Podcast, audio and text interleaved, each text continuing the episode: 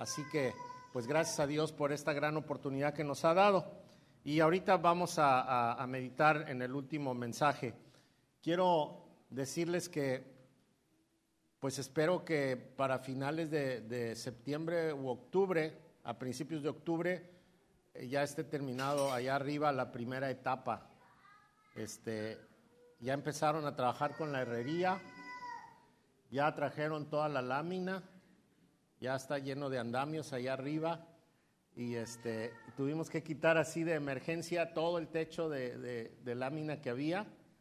Y este, Paquito se nos accidentó ahí poquito, gracias a Dios no fue muy grave, pero a la hora de estar quitando las láminas uno de los discos se rompió y le pegó en su mano. Pero gracias a Dios no fue nada grave. Decía él, qué bueno que no me pegó en la cara, o, y era un disco blando, pero aún así el disco blando le, pegó su, mano y le pusieron cuatro puntos en la, mano izquierda. Sí, ¿verdad? Es la mano izquierda. Y gracias a Dios nos ha librado a todos. Ahí Sammy andaba arriba quitando tejas hasta arriba y Dios, ¿quién es el más flaquito? Pues el Sammy. Pues no tanto, ya, ya quedó en el, en el recuerdo, ¿verdad? Nomás. Pero él anduvo allá arriba. A ver, no sé si tengamos algunas fotos. Nos falta todavía, bueno, se las vamos a pasar al último entonces. Les vamos a pasar algunas fotografías al final para que ustedes puedan ver el avance y pronto, pronto, pronto ya tengamos que estar allá arriba y con más espacio, sin columnas, un poquito mejor y orar para que después podamos tener el aire acondicionado central allá arriba, ¿verdad? Porque imagínense, ahorita tenemos cuántos, uno, dos, tres, cuatro, cuatro máquinas y no nos dan abasto. Además que anoche cambió el clima, ¿no? Yo les voy a decir cómo me doy cuenta.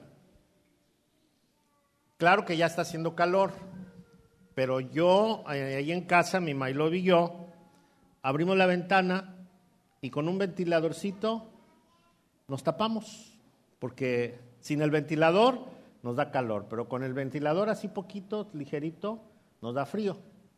Entonces nos tapamos y dormimos bien a gusto, con el ruidito del río, a gusto. Pero anoche todo se humedeció, todo se humedeció, por lo menos ahí en mi casa con el, con el vientecito este del ventilador y no, no, la cobija, pues ni soportarla.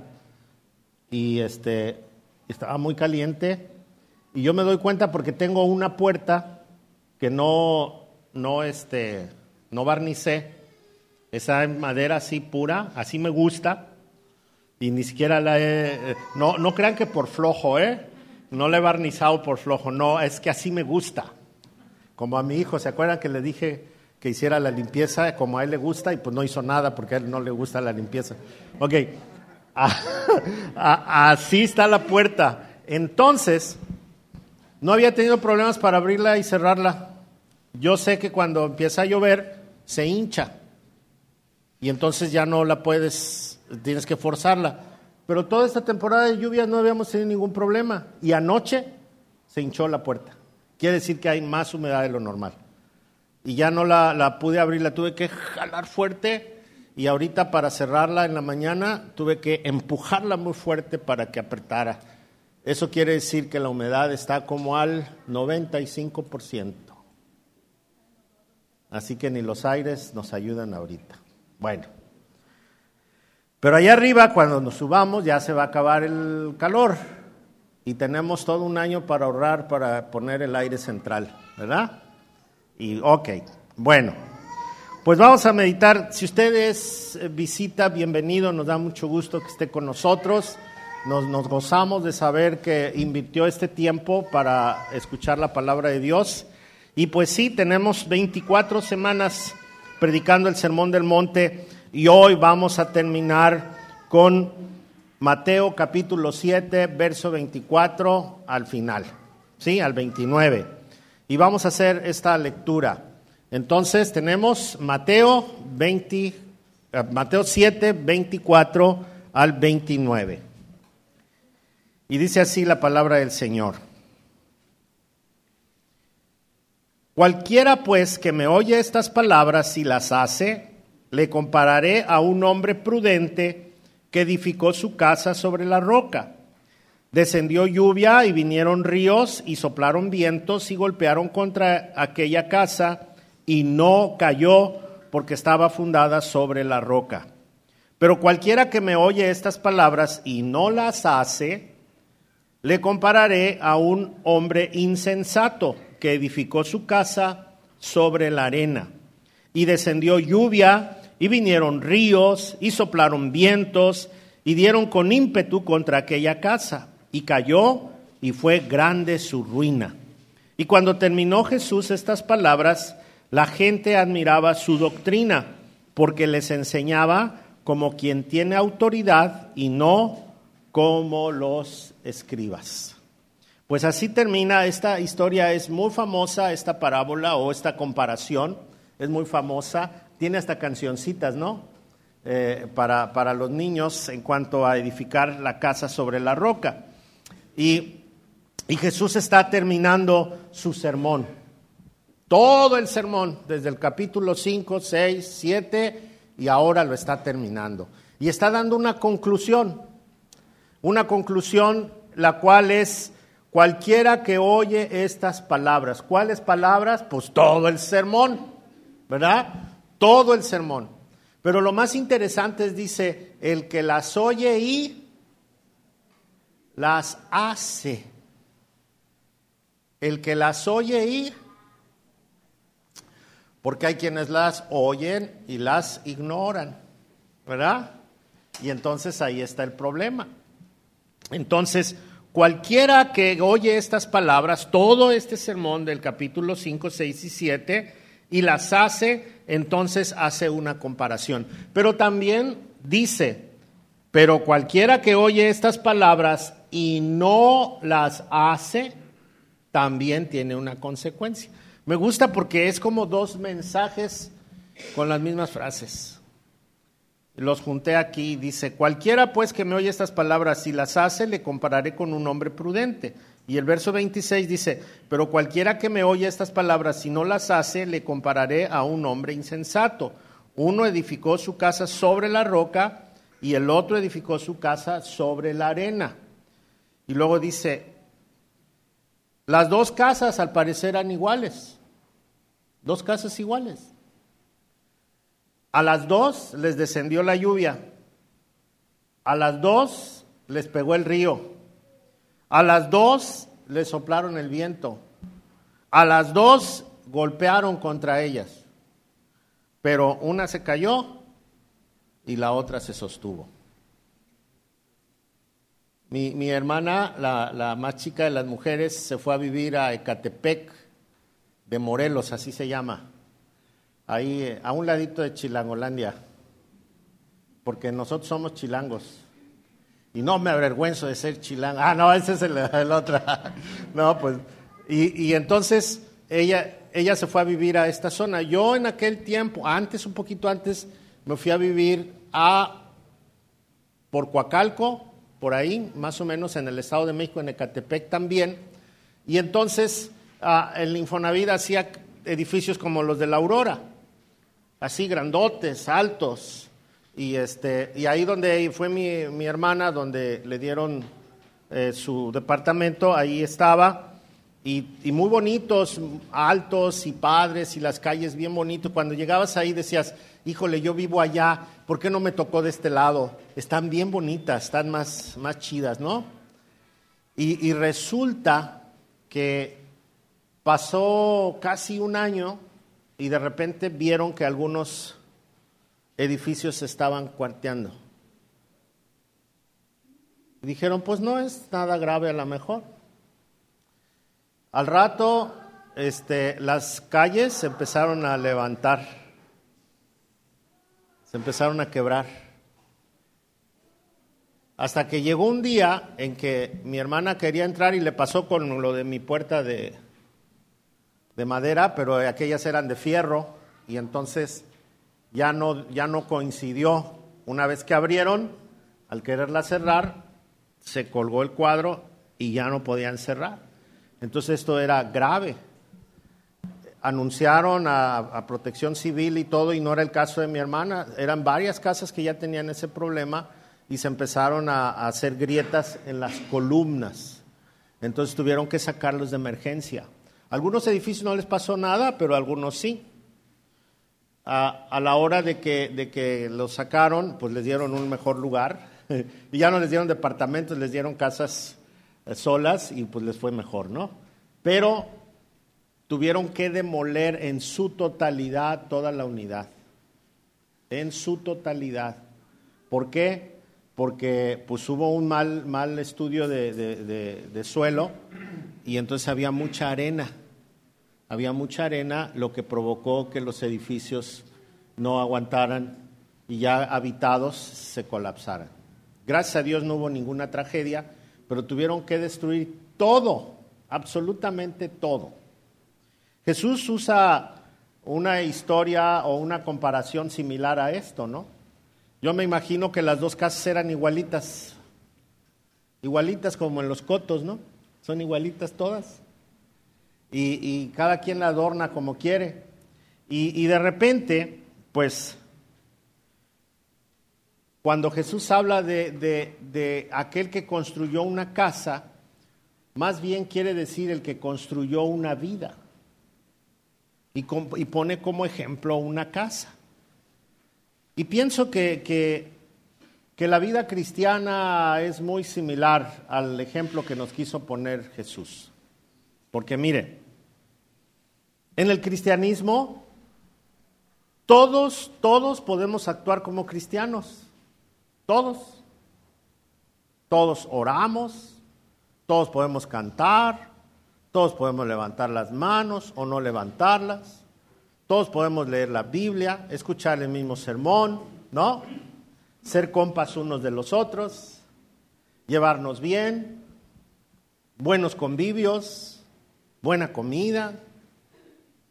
Somos la iglesia y entonces podemos convivir, podemos pasárnosla bien, podemos ser este, aparentemente pues parte de la iglesia. Pero algunos resulta que no tienen fundamentos y otros sí. Y Jesús hace esta comparación, dice, ¿a quién le voy, en qué, o cómo compararé a un cristiano que oye lo que estoy diciendo y lo hace? Dice, aquel que construyó sobre la roca y aquel que construyó sobre la arena. Y meditando un poquito, es que el asunto está en los cimientos. Mire, no sé cuánta gente conozca usted, o a lo mejor es su historia, que cuando venimos a Jesús, venimos con la esperanza de que todo salga bien, de que las cosas en la vida nos cambien, y que una vez que yo me acerqué a Jesús, yo sea bendecido y prosperado, ¿no? ah, ahora que soy cristiano, quiero que Dios me prospere en todo. Y entonces quiero un buen trabajo, quiero un buen ingreso, quiero una bonita familia. De hecho, los que me faltan todavía que no son cristianos, ya quisiera que fueran cristianos para que seamos una familia feliz, en armonía y, este, y todo esto queremos, ¿no? Y oro a Dios para que me vaya bien y hago buenas obras para que Dios me siga bendiciendo y añada y añada bendición. Y entonces estoy muy contento por esto. Estoy basando mi fe en Dios para que todo me vaya muy bien. Pero de repente me despiden del trabajo tan bonito y tan bueno que tenía. Y entonces, en este este momento que me despidieron, entro en crisis, porque me pregunto, ¿y dónde está Dios? Porque me despidieron si yo estaba tan contento y yo estaba haciendo las cosas bien. ¿Y, y qué pasó, Dios? Y entonces esta fe se me debilita y me angustio y a veces hasta dejo de creer en Dios porque me quitó mi trabajo y le echo la culpa. Ese es un caso. Otro es aquel que de repente en la familia hay alguien que, está pasando un mal momento y oramos a Dios y resulta que no hay cambios. en la familia donde oran por aquel que se, droga, o en la familia que oran por aquel que está muy enfermo y le han dicho que puede morir, en la familia que oran por aquel familiar que siempre está viajando y de repente nos avisan que tuvo un accidente, y entonces nos preguntamos, ¿y Dios?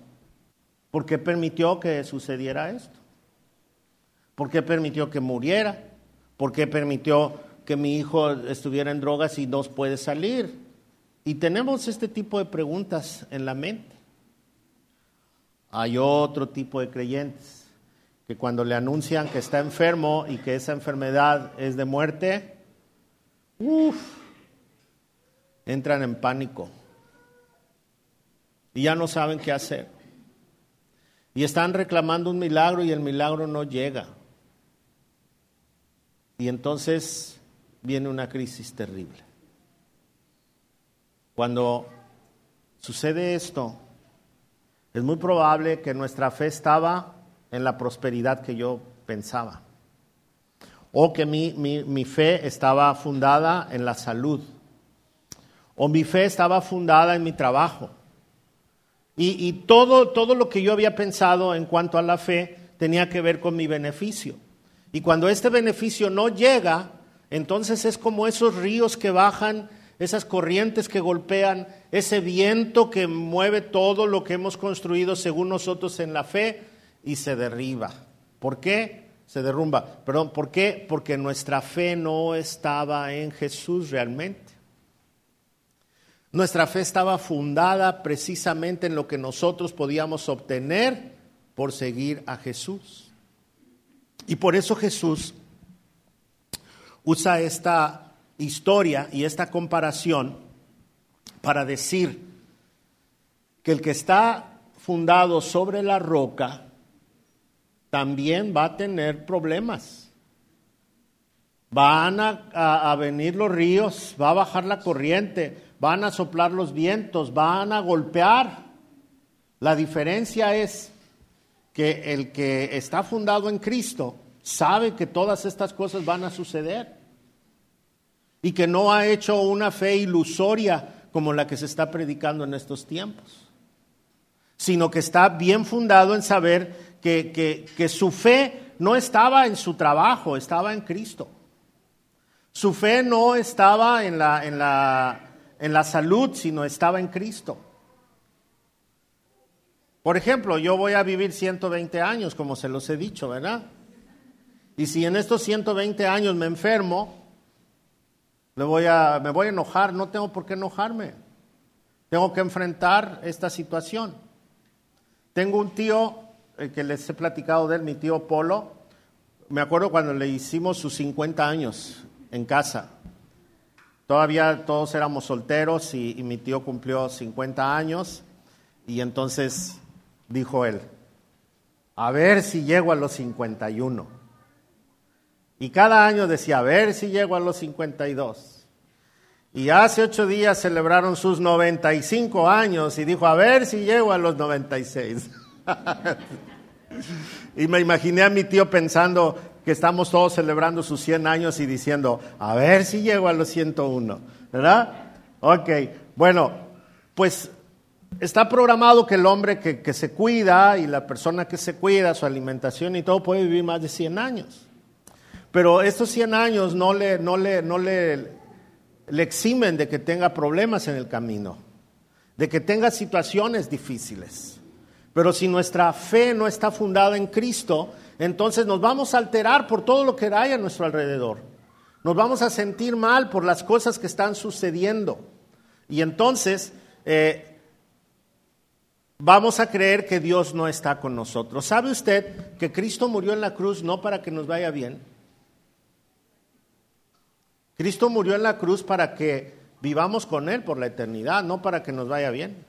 De hecho, Él dijo, en el mundo tendréis aflicción, pero confíen en mí, yo estaré con ustedes en medio de la aflicción. Mire, si nosotros vamos a vivir 120 años, no son nada. 120 años no son nada. Moisés vivió 120 años.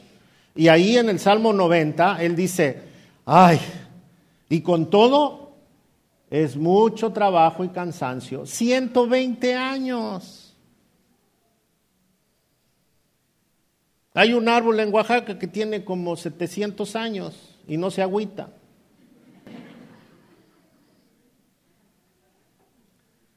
Y son pocos, porque en Secoya hay árboles que tienen más de mil años.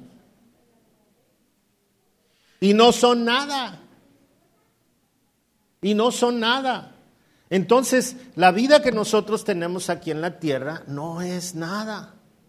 Y entonces nosotros podemos poner nuestra vida a merced de los placeres, podemos poner nuestra vida a merced de lo que a mí me gusta o de lo que yo creo que es correcto. Y entonces yo vivo en este fundamento que algún día se va a quebrar y se va a romper y se va a terminar. Pero cuando yo vivo en el fundamento de Jesús, tengo que pensar que Él me dio vida eterna. ¿Y sabe qué? Ahí en la vida eterna, entonces sí, no va a haber llanto, no va a haber dolor, no va a haber enfermedad. Es más, no lo van a despedir de su trabajo.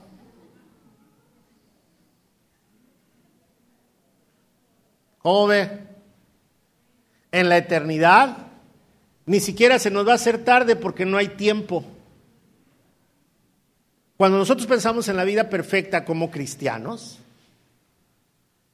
estamos viviendo una idea ilusoria, porque el cristianismo no es perfecto.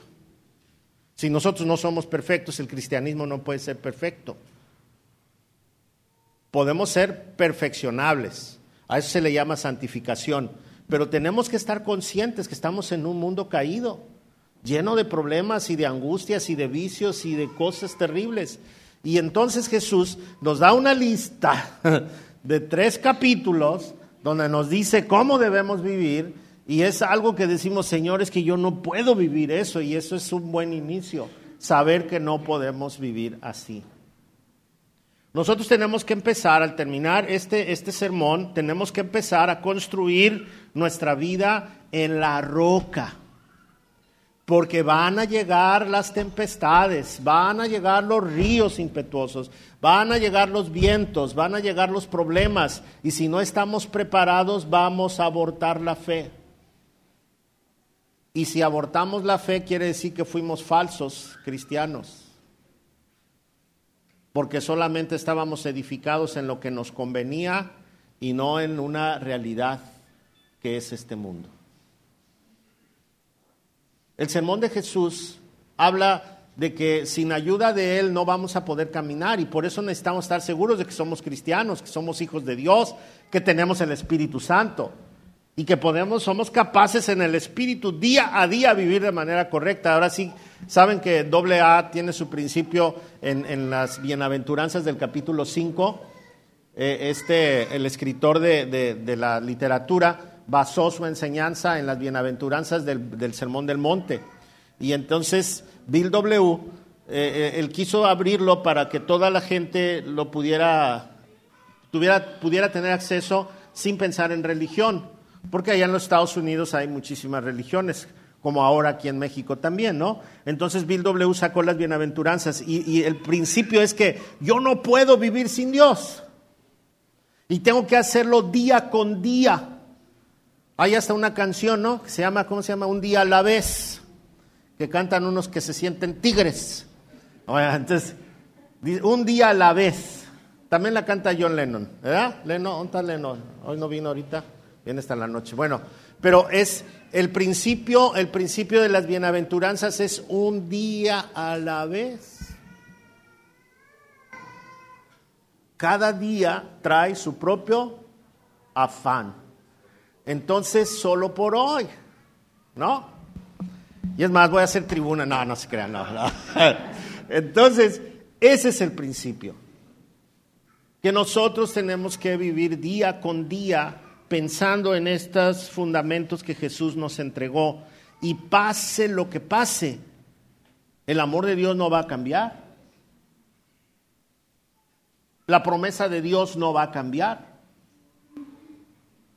su, su, su, promesa de vida eterna para nosotros no va a cambiar. Depende de Él y no de mí. Amén. Y entonces yo tengo que vivir cada día en sus fundamentos, en sus fundamentos. Y mire, no hay otro camino, no hay otro. No hay filosofías que me puedan ayudar, no hay ideas. Mire, primero a los Corintios capítulo 3, verso 11, dice, pues nadie puede poner otro fundamento distinto del que ya tenemos. Y ese fundamento es Jesucristo. Entonces, si usted está fuera de este fundamento, su fe es frágil, su fe es vana. No le va a servir en los momentos que la va a necesitar. Por eso dice el apóstol Pablo, pues nadie puede poner un fundamento distinto del que ya tenemos. Y ese fundamento es Jesucristo. Y en Efesios 2, 19 al 21 dice, así que ahora ustedes, los gentiles, o sea, nosotros, los que no somos judíos, dice, ya no son unos desconocidos ni extranjeros son ciudadanos junto con todo el pueblo santo de Dios. Son miembros de la familia de Dios. Juntos constituimos su casa, la cual está edificada sobre el fundamento de los apóstoles y de los profetas, donde la piedra principal es Cristo Jesús mismo. Estamos cuidadosamente unidos en Él y vamos formando el templo santo para el Señor. Yo creo que Pablo entendió correctamente esta idea de construir la casa sobre la roca, ¿no? Él decía, todos nosotros somos esa construcción, pero todos debemos estar basados en la roca que es Jesús. Jesús en este sermón nos advierte de estar seguros de ser cristianos, de estar seguros que somos hijos de Dios. Si no, aunque vivamos los 120 años, eh, ahí se va a acabar y ya. Pero el que está seguro en Jesús, aunque viva poquitos años, sabe que su eternidad es segura y va a estar en el paraíso. Realmente ese sí es un paraíso. Y entonces vamos a estar en la eternidad con Él. Piense, piense un poquito, lo que hemos aprendido. Si usted no ha estado en la serie de, cada sermón de, este Sermón del Monte, valga la redundancia, puede ver las prédicas en, línea o puede leerlo y leerlo y leerlo hasta que se pegue y que podamos eh, construir una vida de acuerdo a los principios de Jesús. Hemos visto que, que la humildad, con humildad se empieza una vida cristiana. Reconocer que somos pecadores, reconocer que necesitamos de Dios, reconocer que el arrepentimiento es la entrada a la presencia de Dios Necesitamos recordar que la justicia es lo que impera en un hijo de Dios. Ah, estás aquí, Leno, ya te vi. Te andaba buscando allá en tu lugar. Ok. Bueno, somos, nos pide Jesús que seamos piadosos. Interrumpí mi sermón, mire, por ver a Leno. Eh, necesitamos tener el amor correcto de Dios. Necesitamos confiar en que Él es nuestra provisión y, separar en lo que nos sustenta económicamente y hacia donde vamos, separarlo de la codicia, porque la codicia hace daño. No hace daño a la prosperidad, sino la codicia.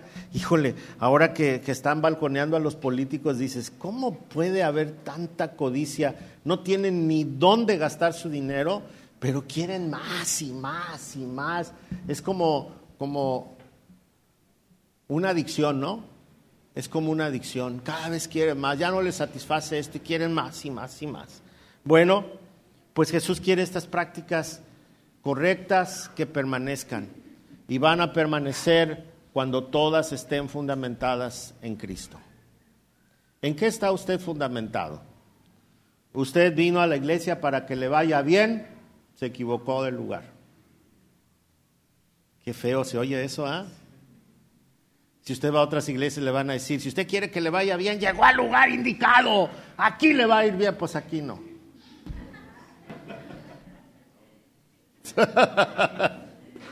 Aquí lo único que le podemos ofrecer es que va a tener vida eterna con Jesús. ¿Qué Aquí lo único que le podemos ofrecer es que va a tener los mismos problemas que los no creyentes. Pero la diferencia es que su casa no se va a caer. Amén. Aquí la diferencia, la diferencia es que quien lo sostiene es, es Dios mismo. Y que si le va mal, mal, mal, mal, mal, mal, pues ya pórtese bien. De todos modos le va a seguir yendo mal, pero va a levantar su cara sin vergüenza y con gozo y sabiendo que hizo lo justo. Por eso la Biblia dice, no mires la prosperidad de los injustos y no te preguntes por qué a ellos les va bien y por qué a mí me va mal. No te preguntes porque de ti cuida Dios, de ellos cuida el mundo. Entonces debemos de tener una fe equilibrada. Las enseñanzas de Jesús producen un impacto en nuestra vida. Esa es la primera parte de, de, lo que termina Jesús en este sermón. Dice, le compararé a aquel, aquella persona prudente con el que construyó su casa en un fundamento correcto. Va a ser una persona prudente, sabia, que sabe dónde está parado, que no, es, no está en las ilusiones, sabe que es necesario pasar por pruebas. Pero el insensato es el que cree que todo va a estar bien y cuando venga el problema se va a derrumbar en su totalidad. Por eso hay mucha gente que dice, yo era cristiano, pero me tropezó el pastor, pues su fe estaba fundada en el pastor, no estaba en Cristo. Ah, es que yo era cristiano, pero las hermanas de la chismenil, que diga de la femenil, me hicieron no sé qué cosa. Y ya no volví. Y no, pues su fe estaba fundada en la femenil, ¿verdad? O los que estaban pensando que en los varones iba a encontrar buenos amigos y que resulta que uno le hizo fraude en un business. Ha pasado, ¿eh? Y se va de los varones para siempre y de la iglesia. No, porque su fe estaba en los varones. Pero cuando tenemos nuestra fe en Cristo, pase lo que pase, vamos a estar bien fundamentados. Amén. ¿En qué está usted fundamentado? En el gozo pasajero, en la alegría pasajera, en el placer pasajero, o está fundamentado en la roca, pase lo que pase. Esa es la diferencia. Ahora, la gente decía, wow, Jesús enseña como quien tiene autoridad. ¿Por qué la gente decía que Jesús tenía tanta autoridad? Bueno, ¿Usted quiere tener autoridad como la de Jesús? ¿La podemos tener? Usted y yo. ¿Y sabe por qué?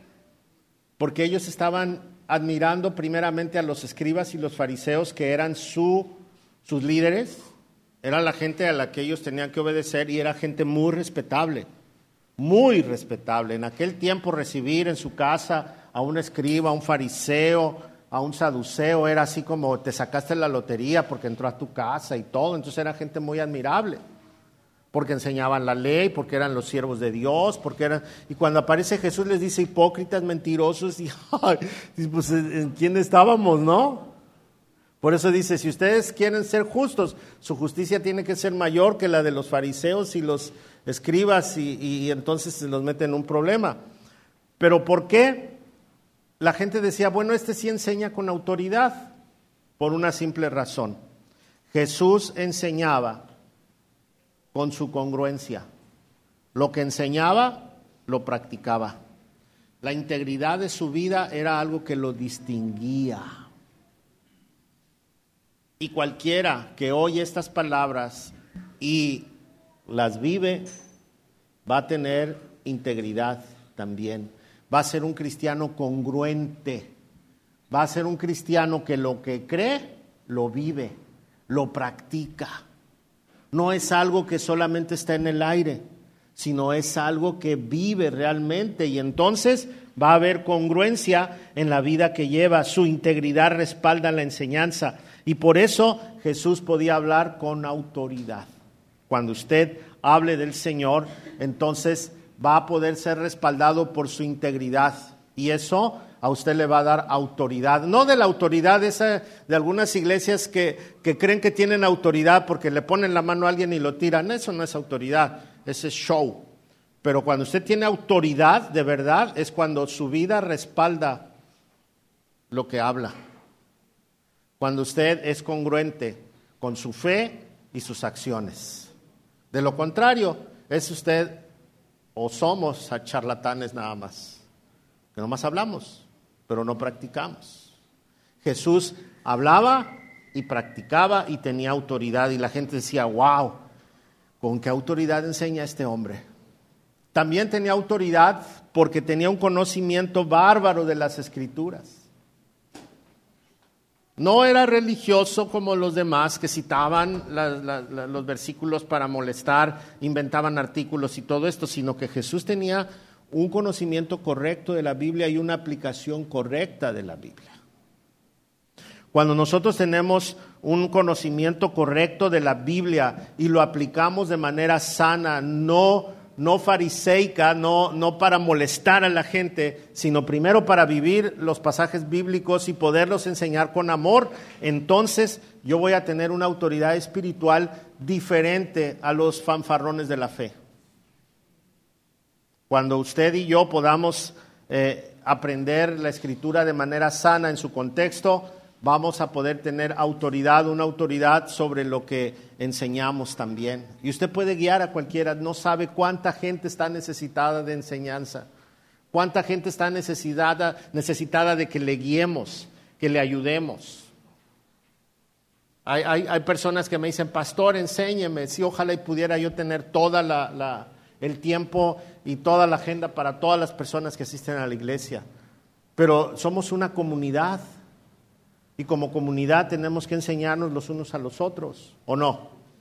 Y si usted aprende la escritura, si usted vive una vida respaldada por lo que enseña y por lo que, lo que practica, entonces usted está capacitado para enseñar a otros.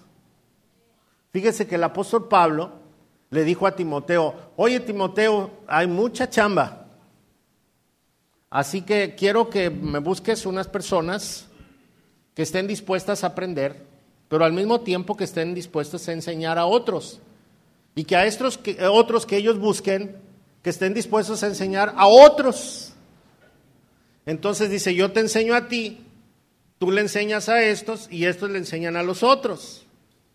No dijo el apóstol Pablo, júntame a todo este montón de hombres y yo les voy a enseñar. No, Dijo, yo te enseño a ti, tú les enseñas a estos y estos les enseñan a otros. Eso quiere decir que tenemos que vivir una vida de comunidad, ayudándonos los unos a los otros y eso nos da autoridad. Si usted dice, ay, pastor, no, yo no, yo no puedo enseñar a nadie, yo, es que usted no quiere caminar, no quiere aprender, no quiere sujetarse a Jesús. Cualquiera que se sujeta a Jesús y empieza a aprender puede guiar a otro. Si usted ya dio tres pasitos, puede ayudar a otro a dar tres pasitos, los mismos que usted dio, ¿o no? Para eso es el sermón del monte, para que nos despierte y empecemos a caminar. Por eso se llama esto como pasa y ayúdanos. Tú puedes ayudar a tu vecino, puedes ayudar a tu hermano, puedes ayudar a alguien de aquí de la iglesia que es nuevo y que tú le puedes ayudar. Prepárate, no tiene nada de malo. ¿O sí? Es tiempo. También Jesús tenía autoridad por algo bien interesante. Jesús en su condición de Dios hizo unas señales increíbles. ¿De cuáles se acuerda? De hecho, el capítulo 8 va a empezar con puros milagros de Jesús. Él tenía autoridad porque los milagros que hacía eran milagros para exaltar el nombre de Dios. Y regularmente él decía, no le digas a nadie. Ve con el sacerdote, preséntate, ofrece la ofrenda que dice eh, este reglamento y hazlo y no les digas a nadie. Y luego les decía, ah, fuiste sano, tu fe te sanó. O sea, no se echaba porras él solito. O sea, no decía, ah, es que yo soy el siervo de Dios, por eso te sané. No, les decía, tu fe te sanó. Tenía humildad. en todas las manifestaciones que había. Ah, pero ahora hay letrerotes, ven por tu milagro porque va a venir el siervo, ¿no? O va a venir el apóstol o el profeta y, y todos esperazados al milagro que haga el profeta o el apóstol. Pero Jesús decía, tu fe te salvó. Ni siquiera decía que él era. Por eso tenía autoridad. Él no entraba a saquear a la gente, iba a edificar a la gente. Es por eso que Jesús quiere que estemos despiertos. Jesús condenó a los escribas y los fariseos porque iban a las casas, decía, de las viudas y las saqueaban, les sacaban su lanita, ¿no?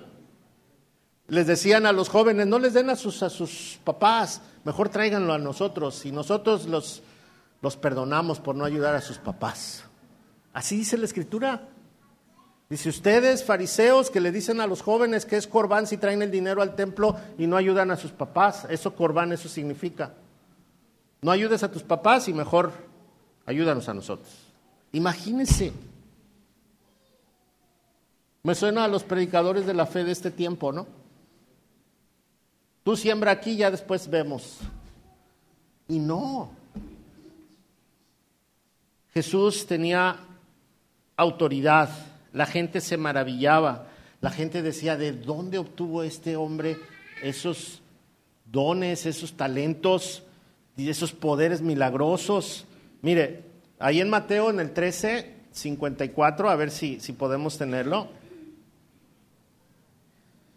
Dice que, llegó a su pueblo y, y, la gente no podía creer que Jesús estuviera haciendo eso. Es Mateo 13, 54. A ver regresó a Nazaret, su pueblo. Cuando enseñó allí en la sinagoga, todos quedaron como asombrados y decían, ¿de dónde saca esa sabiduría y el poder para hacer milagros? Síguele. Y se burlaban. No es más que el hijo del carpintero. Y conocemos a María, su madre, y a sus hermanos, Santiago, José, Simón y Judas. Todas sus hermanas viven aquí mismo entre nosotros. ¿Dónde aprendió esas cosas?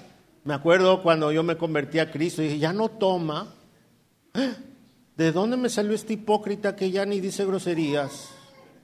¿Y de dónde le salió tanta sabiduría que ahora nos quiere enseñar la Biblia?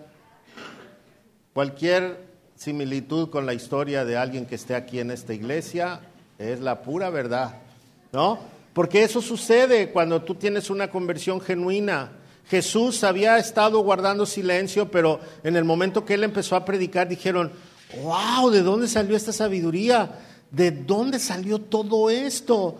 Pues sí es un hombre común, porque fue hombre también, 100%, y decían, él, él, pues conocemos a su mamá, a sus hermanos, a sus hermanas, a toda su familia, y ¿de dónde salió este que enseña tan bonito? Cuando uno depende de Dios, tiene autoridad. Autoridad espiritual. No para hacer show, sino para instruir a otros, para bendición de otros, para abrazar a otros, para enseñar. Hermano, hermana, tengo 30 años aquí pastoreando. Y he visto muchísima gente abortar la fe. Muchísima. Por placeres, por conveniencias, porque no resultó lo que ellos querían, por enfermarse, por muchas razones, porque se encontró uno más guapo, porque se encontró una más bonita, porque no fueron sinceros con el Señor. Pero también he conocido personas con un corazón increíble para Dios. Que no importa lo que pase. Y en la mañana les compartía yo a los güeros un amigo que tuve, que ya murió, y que varias veces lo he contado aquí en, las prédicas, Mario Aceves, mi, mi amigocho, él era socio de Mexicana de Aviación, multimillonario. Me acuerdo un día que estábamos aquí y me dijo que si podía darle el número de la iglesia para que se comunicara a su hija, la más chica, con él. Y entonces la niña le dijo, papá, necesito pagar eh, el lugar donde están cuidando a mi caballo. Y este, y pues no me has mandado. Y el hermano le dijo, mija, ni te voy a mandar. Vende el caballo y acaba de estudiar. Dile a fulano, le dijo a, a alguien que lo vendiera. Dice, te van a dar unos 3, 4 millones por él. Dice, véndelo. Imagínense el caballo que era. La posición que tenía este hombre. Llegó aquí con dos maletas y dijo, estas maletas es toda mi fortuna. Costaban en aquel tiempo como 40 mil pesos cada maleta. Es toda mi fortuna. Vivió aquí conmigo. Un día bajé y estaba a las 5 de la mañana estudiando su Biblia. No encontraba trabajo, estaba sobrecalificado, no le daban trabajo en ningún lado porque era muy, muy calificado y le tenían miedo los gerentes. Acostumbrado a vivir en la opulencia, vivió aquí en la 5 de diciembre. Y después le diagnosticaron cáncer. Y me dijo, pastor, acabo de cumplir 60 años y me acaban de diagnosticar cáncer. Y me dijo, y no quiero que ores por mí. ¿Por qué? Si este cáncer es para la gloria de Dios, lo voy a enfrentar. Y se empezó a poner débil. Al grado en que ya no pudo hablar más, era un cáncer en la garganta. ¿Y cómo hablaba? Eh? y hablaba tres idiomas y era buenísimo y, y bueno. Y dijo, no me importa, yo sé que tengo vida eterna. Después le cortaron dos piernas y me habló y me dijo, pastor, ¿puedes venir a verme? Le dije, sí, claro. Me fui a Guadalajara porque se lo llevaron sus hijos. Y allá en Guadalajara salió en su silla de ruedas sin piernas. Y me dijo, pero me dejaron las manos. Si puedo ayudarte en algo, en una computadora yo puedo hacer lo que tú me pidas. Las piernas no van a impedir que yo sirva al Señor. Después se lo llevaron a una, los hijos no lo pudieron tener y se lo llevaron a, una, a un asilo de ancianos, sin piernas. Y yo, yo fui el día que ingresó. Y ese día estaba yendo un, un sacerdote a llevarles la comunión a todos los que vivían en esta casita.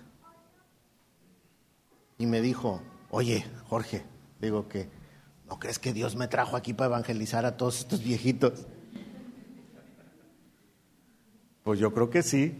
No, dice, nomás déjame que me, que me acomode yo voy a hacer mis cultos aquí de oración y, y de prédica, dice. Pues al otro día se murió Mario.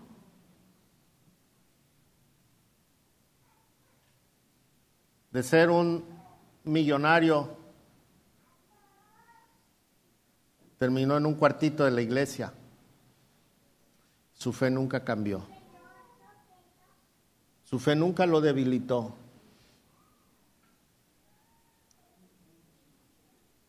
A veces le tuve que dar 50 pesos para que fuera a desayunar. Dueño, socio, socio, perdón, de Mexicana de Aviación. Acostumbrado a limusinas a Ferraris, a casas impresionantes, se quedó en la calle. Pero su fe nunca cambió.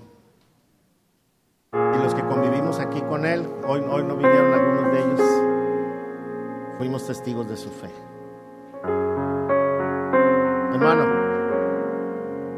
va a venir el río.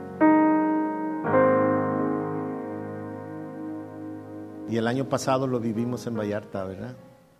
Y se llevó casas, albercas, edificios, personas.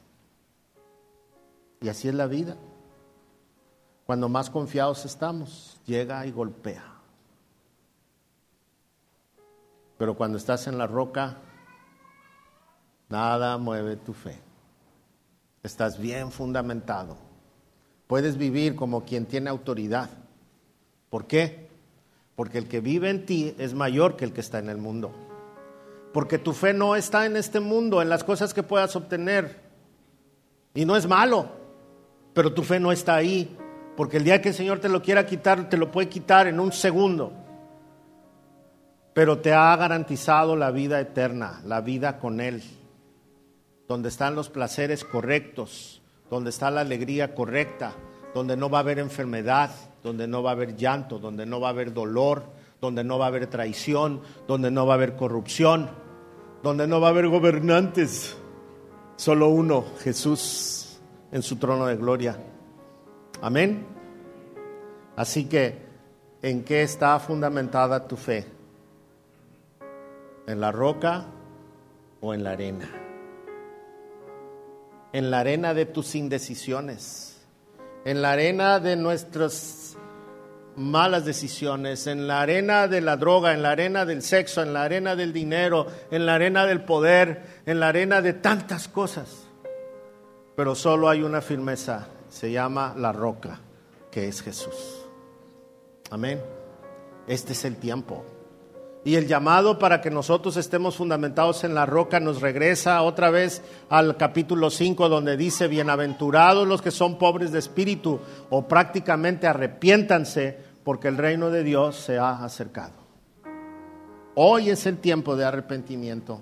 Hoy es el día en que podamos decirle al Señor, Señor, no, no importa lo que pase, aquí estoy. Sé que van a venir ríos, van a venir vientos, van a venir cosas que no podré soportar yo, pero si estoy en, en ti, que eres la roca, voy a salir avante.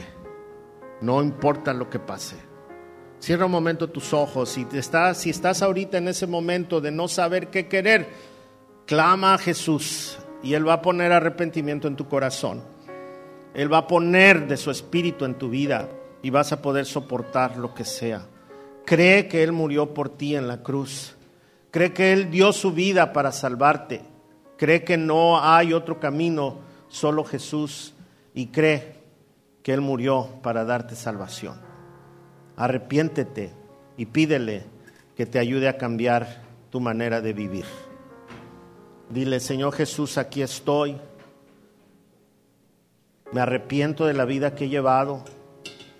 Tú no la desconoces, tú la sabes y tú eres quien me va a ayudar. Me rindo ante ti, te entrego todo mi ser. Haz de mí la persona que tú quieres que yo sea. Aquí estoy. Amén. Amén. Si tú hiciste esta oración con todo tu corazón, seguramente Dios hoy te ha escuchado.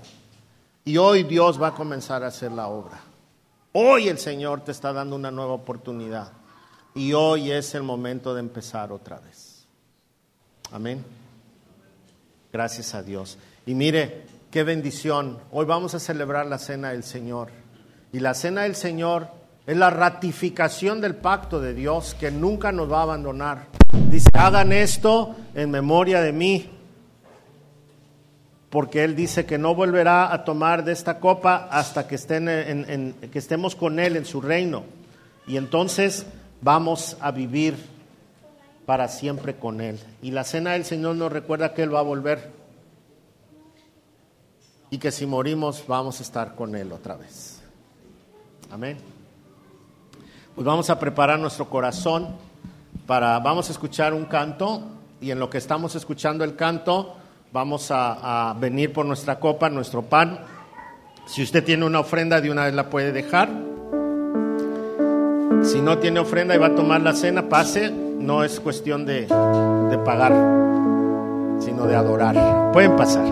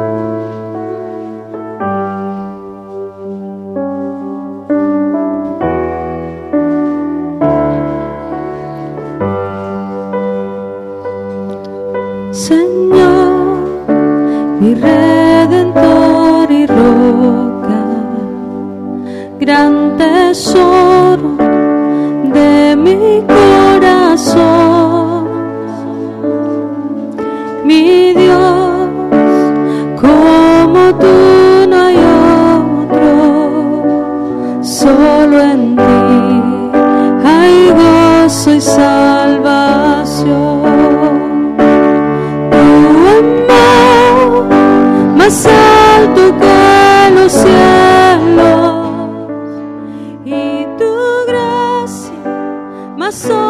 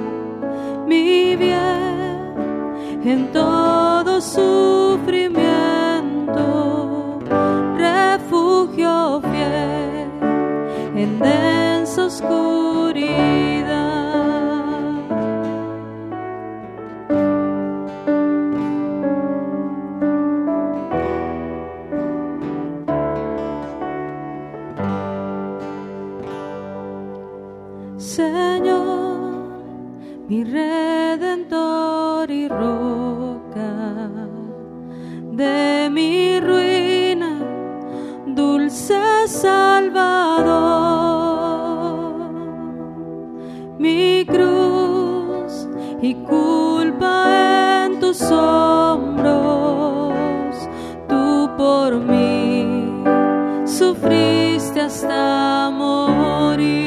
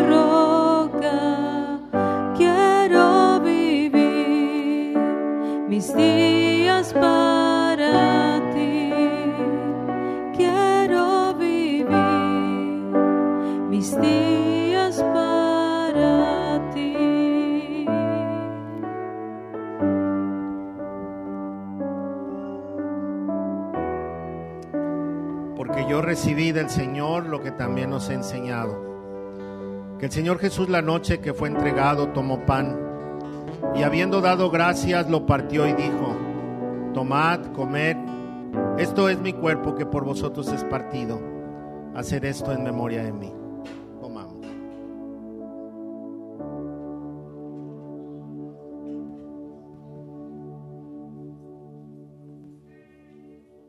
Asimismo, tomó también la copa después de haber cenado, diciendo, Esta copa es el nuevo pacto en mi sangre. Hacer esto todas las veces que la bebiereis en memoria de mí. Bebamos.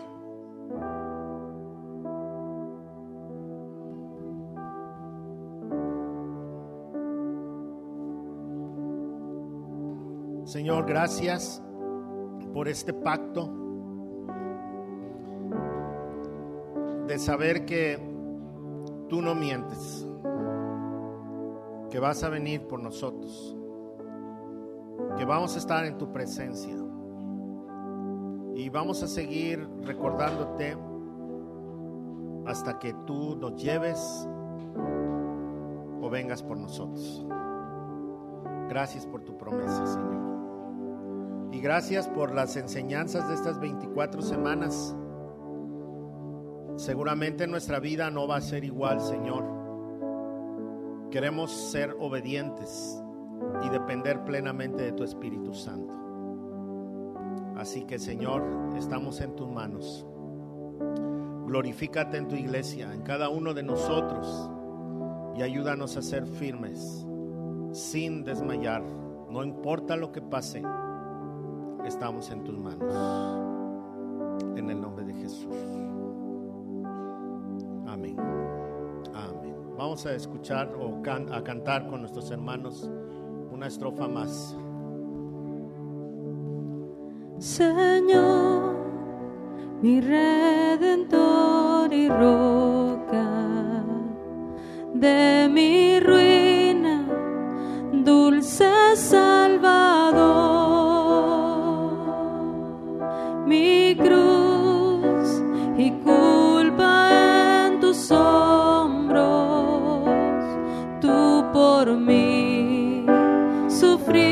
hasta morir.